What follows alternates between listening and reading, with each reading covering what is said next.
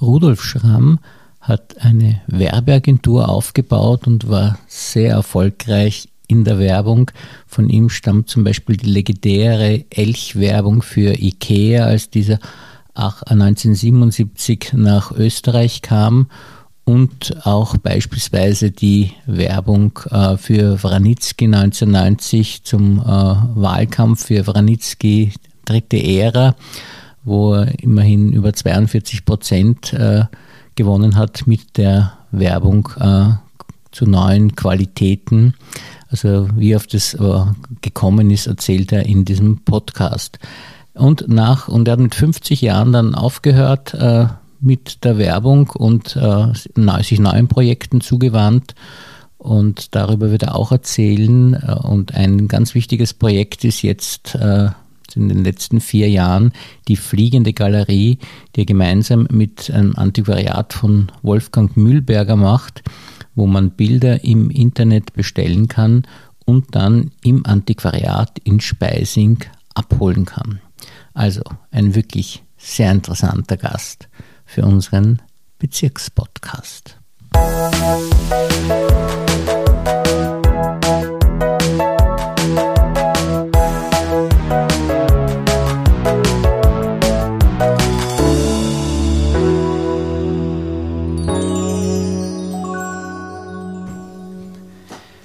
Herzlich willkommen, lieber Herr Schramm, und vielen Dank, dass Sie sich für uns Zeit genommen haben. Ja, ich freue mich, dass ich hier sein darf im schönen Mauer. Bin schon gespannt, wie es weitergeht.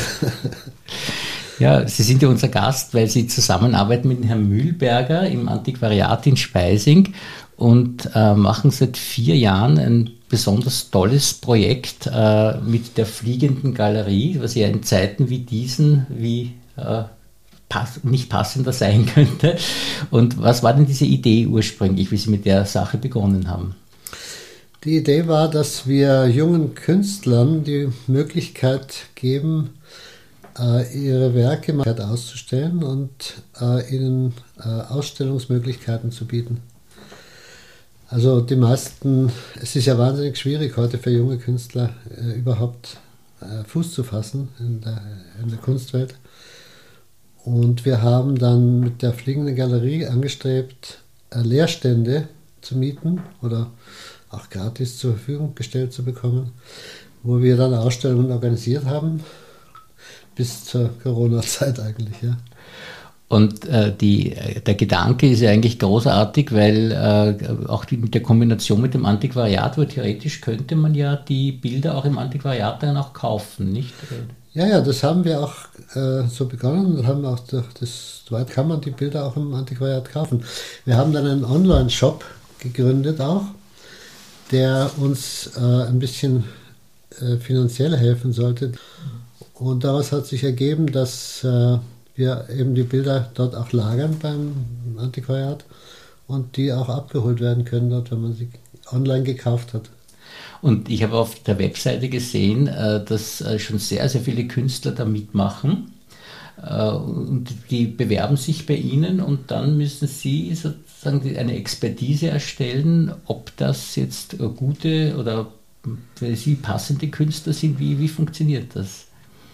Naja, wir maßen uns eigentlich nicht an, diese Kunst gleich zu beurteilen oder, oder Leute abzulehnen, sondern es haben sich bislang immer Leute bei uns beworben, die wirklich äh, auch wert waren, ausgestellt zu werden. Und da äh, sind die Beurteilungen eher auf persönlicher Ebene wichtiger, also Charakter oder, oder, oder ähnliche Dinge, die dann eine Rolle spielen. Und wenn man jetzt von dem absieht oder zum Beispiel sich auch vorstellen würde, dass man den Künstler gar nicht kennt, sondern nur das Bild betrachtet oder das Werk, das er gemacht hat, nach welchen Kriterien äh, würden Sie sagen, dass man äh, so ein Bild dann doch äh, beurteilt auf den Wert hin jetzt, dass es verkaufbar ist oder dass es gut ankommen kann bei den Menschen? Was, was sind die Kriterien mögliche, die man anlegen kann? Ja, wie gesagt, wir, wir haben das, äh, wir haben eigentlich nie den Fall gehabt, dass wir etwas wirklich abgelehnt hätten aus Qualitätsgründen, mhm. sondern die Leute haben sich ganz gut selber einschätzen können, die zu uns gekommen sind. Und die meisten von ihnen haben wir auch ausgestellt. Und verkauft wurde in der Anfangszeit wenig bis gar nichts. Ja. Und im Laufe der Zeit haben wir dann mehr Besucher bekommen bei unseren Ausstellungen und haben dann auch angefangen, hin und wieder was zu verkaufen.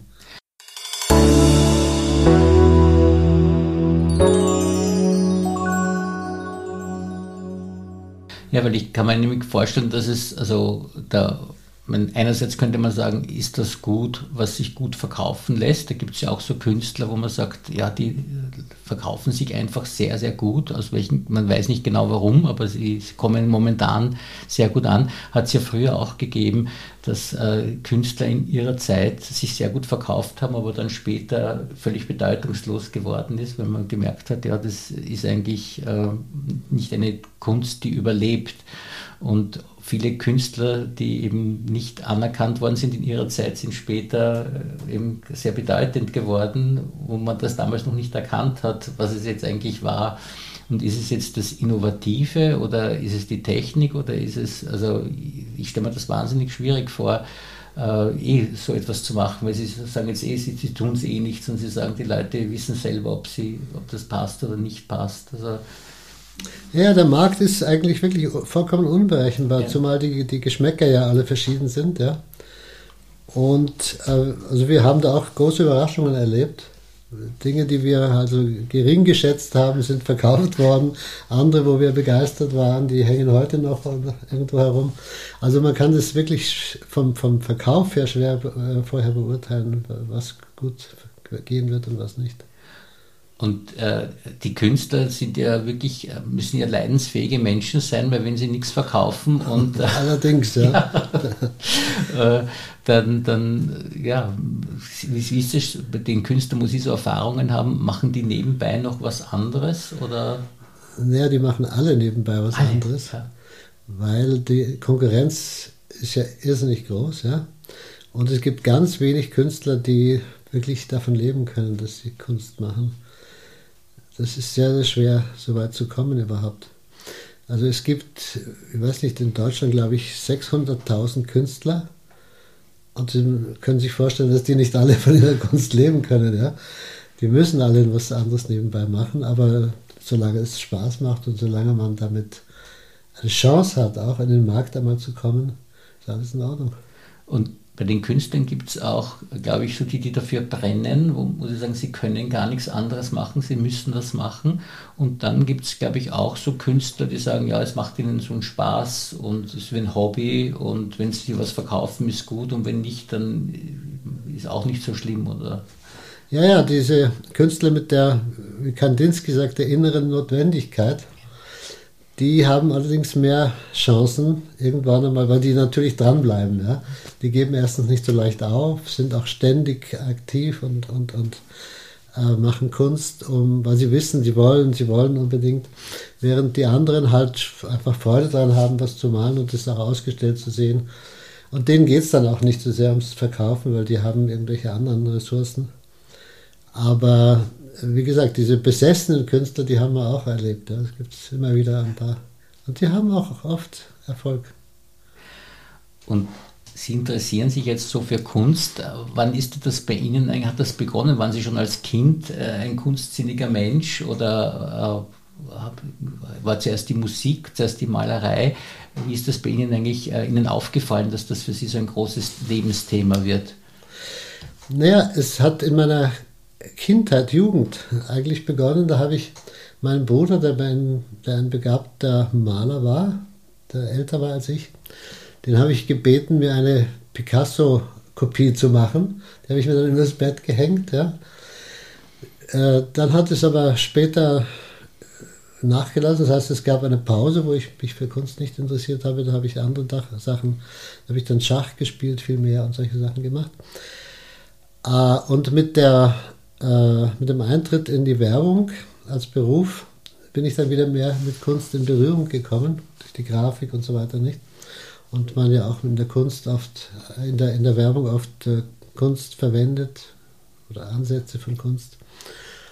Und nachdem ich mit der Werbung dann aufgehört habe, dann bin ich eigentlich direkt in die, auch ins Sammeln von Kunst eingestiegen, kaufe von, von Freunden, von Bekannten, von äh, oder bei Auktionen auch hin und wieder Sachen, die mir gut gefallen. Und so ist es dann bis heute geblieben, ja.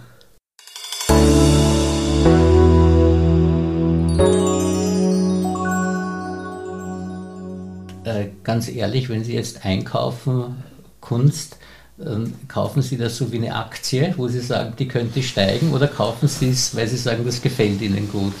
Ich kaufe grundsätzlich, was mir gut gefällt. Manchmal äh, auch Sachen, die steigen können, aber das ergibt sich, ja, nicht, nicht in erster Linie. Man, man, achtet nicht so darauf, okay, aus dem könnte was werden. Weil ich habe gehört, äh, dass man beispielsweise nicht in ältere Künstler investiert, äh, weil äh, die sich nicht mehr so entfalten können. Also wenn man jetzt einkauft, so Gemälde, dann kauft man eher immer von Jüngeren, eher Jüngeren.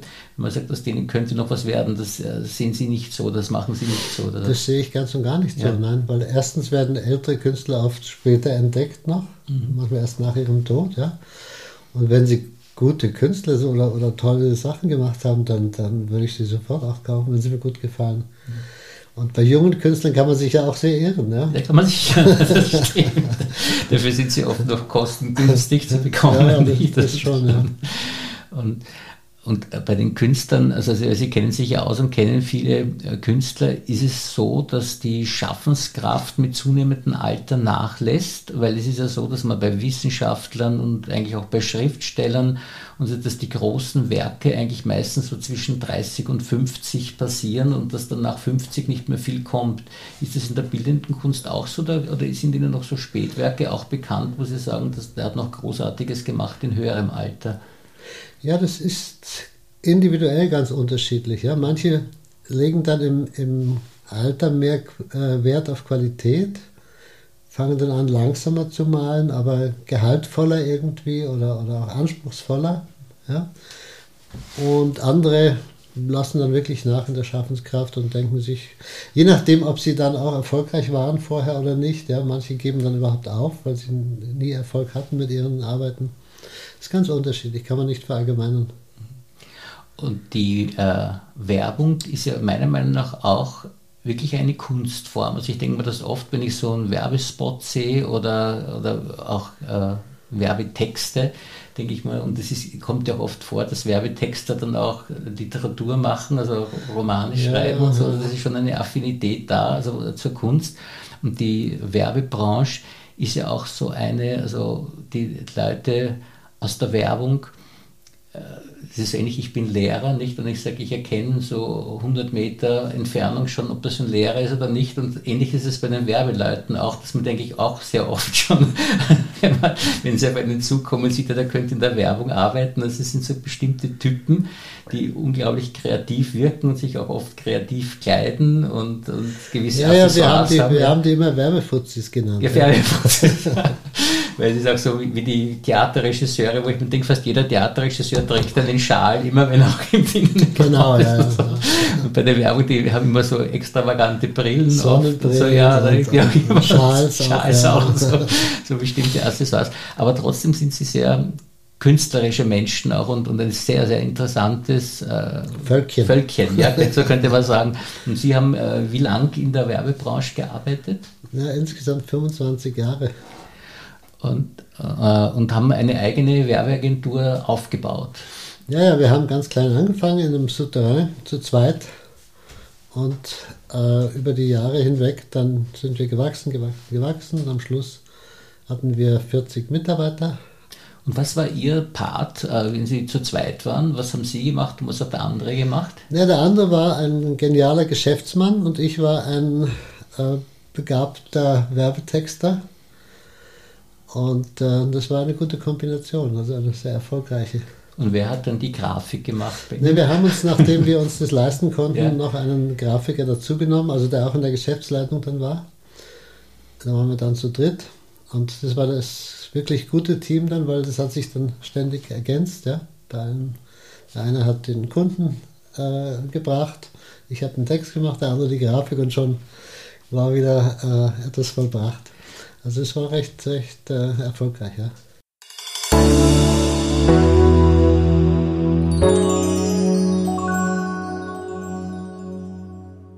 Wenn Sie jetzt, meinen, Sie machen die Texte, also kann ich mir schon denken, was Sie antworten werden, aber trotzdem frage ich Sie, äh, was glauben Sie, ist wesentlicher bei der Werbung? Ist es die Grafik oder der Text? Die Idee. Die Idee. Ah, das ist eine tolle Antwort. das ist eine gute Antwort. Und äh, können Sie so eine Idee nennen von Ihnen, wo Sie sagen, ja, das war, hatte ich wirklich eine gute Idee mal in der Werbung? Ach, viele, viele natürlich. Viele. Wir haben unter anderem für Branitzky den, den äh, Wahlkampf gemacht, als er, ich weiß gar nicht wann das war, 30 Jahren oder so. Und um nur zu, sagen, wie Ideen zustande kommen. Nicht? Wir sind dann nach Ungarn unterwegs gewesen zu dritt und haben geblödelt und auf der Fahrt halt so geredet. Und dann haben wir überlegt, was machen wir für den Branitzky? Das ist ja schwierig, ja, weil überhaupt politische Werbung ist nicht so einfach. Da kann man leicht äh, daneben greifen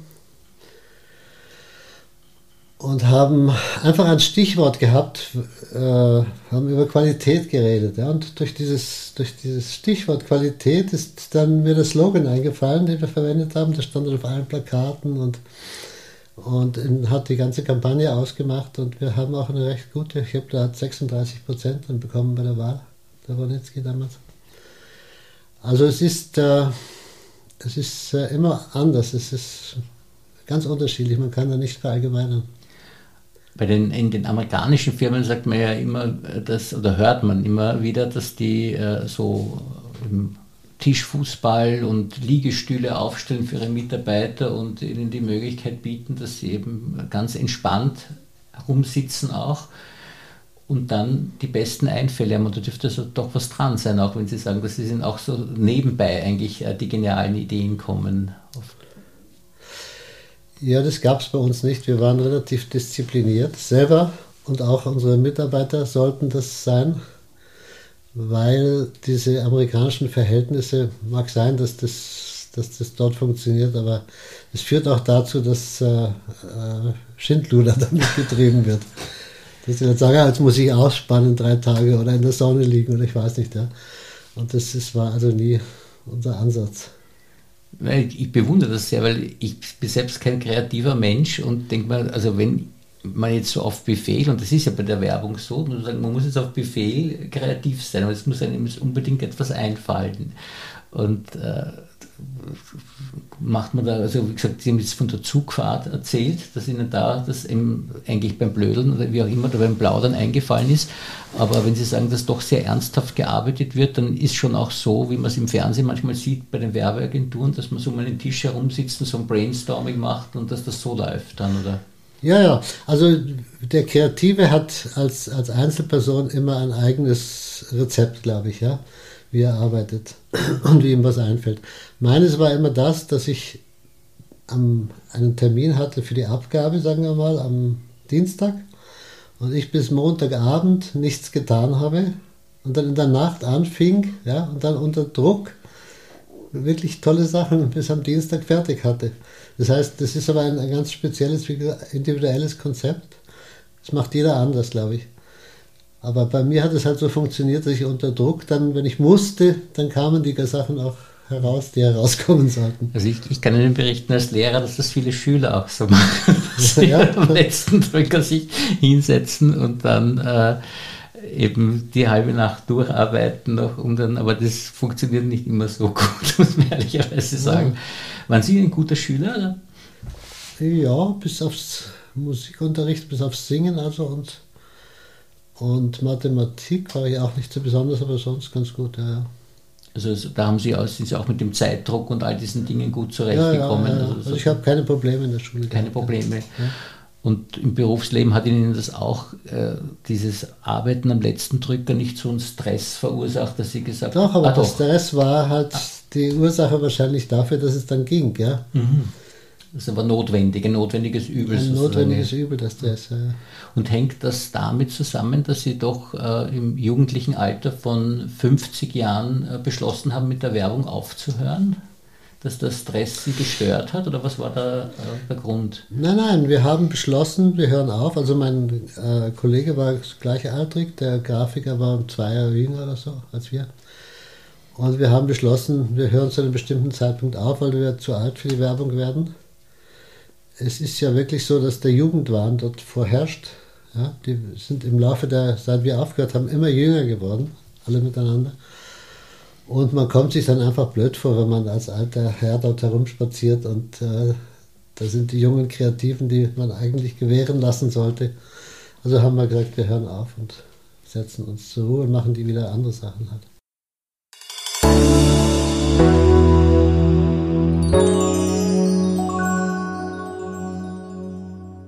Und das war völlig ohne Wehmut oder Ihr letzter Tag in der Werbeagentur, wie Sie da rausgegangen sind und sich verabschiedet haben von den Mitarbeitern, oder war da doch ein bisschen Wehmut dabei? Ich kann mich nicht daran erinnern, aber wenn Wehmut dabei gewesen wäre, könnte ich mich wahrscheinlich erinnern. Eben, ja, also ich denke mir auch, es ein sehr, sehr schmerzlicher Moment war. Also es ist immer in einer großen Leichtigkeit da in die neue Freiheit ja. hineingegangen. Wir haben dann noch ein Buch miteinander geschrieben auch, der, mein Kompagnon und ich das in irgendeinem ganz guten Verlag erschienen ist. Und haben also, er hat dann eine, eine Farm gehabt, eine, einen Bauernhof und so noch nebenbei. Also wir hatten alle genug zu tun. Und worum ist in dem Buch gegangen? Um Kreativität fürs Leben, also um neue Lebensgestaltung durch Kreativität im weitesten Sinne. Das heißt, äh, schon so ein Programm für ihr zukünftiges Leben, also nicht eine Retrospektive auf die Werbung, sondern so, wie, ja, man, ja, wie man leben soll. So Lebensberatung eigentlich. Ja, Lebensberatung. Ich habe auch mal ein Exemplar gefunden bei der Kala äh, unter, unter der Rubrik Lebensberatung. Und, und, Sie haben nämlich an nach diesem Buch äh, gelebt, auch dann ab 50. Nein, ich weiß gar nicht mehr, was da drin steht. Also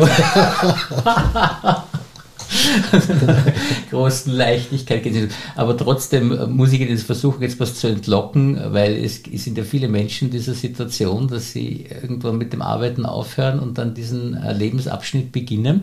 Äh, was sind so Ihre wichtigsten, wenn Sie einen Lebensberater geschrieben haben, dann können Sie sicherlich auch so aus dem Stegreif ein paar Ratschläge geben. Was sind so Ihre wichtigsten Ratschläge, die Sie geben würden, was man machen sollte, wenn man also in Pension geht?